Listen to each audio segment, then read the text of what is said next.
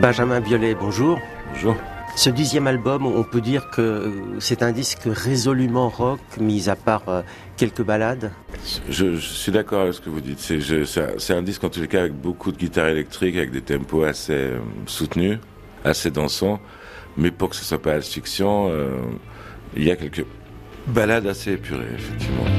Prends-moi tout, la vie, la dignité, trois sous de côté qui demandent un ton d'effort. N'oublie pas d'emporter le canapé, tout confort. Alors vous n'avez pas eu recours aux instruments virtuels sur cet album, on n'entend que de vrais instruments de musique. Ouais, c'est que des vrais instruments et une vraie voix qui n'est pas trafiquée, mais c'était pas un, dogme au début. On s'est pas dit tiens si on faisait ça, ça peut être marrant. C'est qu'on était les, les, musiciens et moi en tournée, donc dans une période de notre vie, on jouait très bien ensemble, on est très concentrés. Et on a commencé en fait à enregistrer à l'ancienne, quoi. C'est-à-dire euh, sans passer ça dans des trucs digitaux. Et en réécoutant, le son nous a beaucoup plu. On s'est dit, faut, même si c'est dur, on va, on va faire ça jusqu'au bout.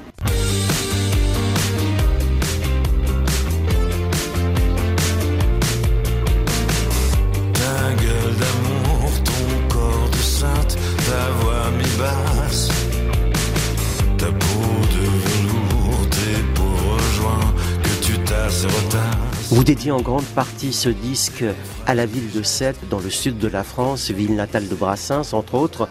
C'est là que vous vivez la plupart du temps et c'est une ville qui vous inspire beaucoup? Elle m'inspire comme, euh, ouais, comme, lieu de création. Imaginons que ce soit un film, ce serait le décor, ce serait tourné à Sète. Après, c'est pas forcément euh, une ode à, cette ville tout le temps, mais il y a une lumière, il y a un truc, et puis ça me rappelle beaucoup de souvenirs et j'y vais depuis toujours et j'y vis depuis longtemps. Et c'est une ville qui aime bien les artistes. Les lumières de la ville me ramènent aux années de sang. Le lierre écarlate et le mur blanc. L'indifférence des passants. Benjamin Biolay, dans la traversée, l'un des titres de, de ce disque, vous évoquez le sort de ces nombreux migrants qui traversent euh, la Méditerranée au péril de leur vie. Ce sont des situations qui vous ont souvent bouleversé, j'imagine? Oui, c'est un peu une honte. Je pense que certains pouvoirs publics et de tous les pays, là en l'occurrence, se, conduisent de manière complètement inhumaine. C'est atroce. Et à cette SOS euh, Méditerranée, pour ne citer que, ils sont très présents. Il y a un très bel endroit qui s'appelle le Théâtre de la Mer Jean Villard, où on y joue en été, des concerts en plein air. Et souvent, il y a des gens qui font une espèce de cours nécessaire euh, de, sur, ce qui est en train de se passer actuellement, quoi, au moment même où, on est tous réunis. Après, la vie reprend son cours, mais les gens partent du concert et je pense qu'en regardant la mer, ils la regardent plus pareil. Merci Benjamin Biolay. Avec plaisir, merci.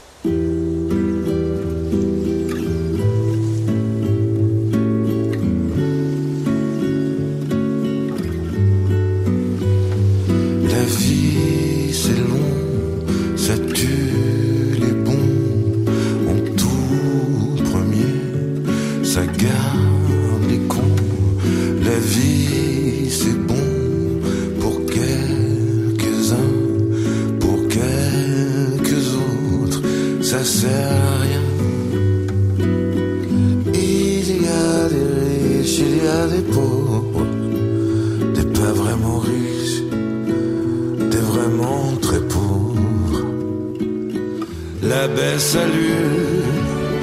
Ce soir encore la mer va cracher le sang de ceux qui n'avaient rien que la vie devant,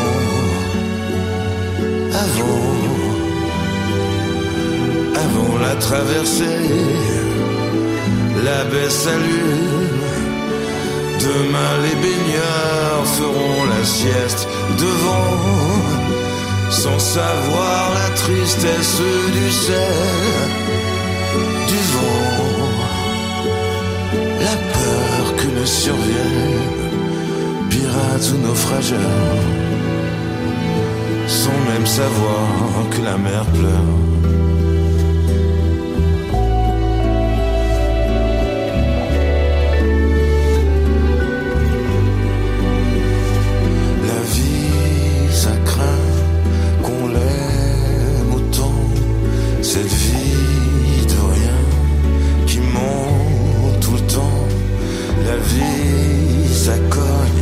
ça froisse l'épaule, le sac, la colle, je m'en fous de que pensent les autres.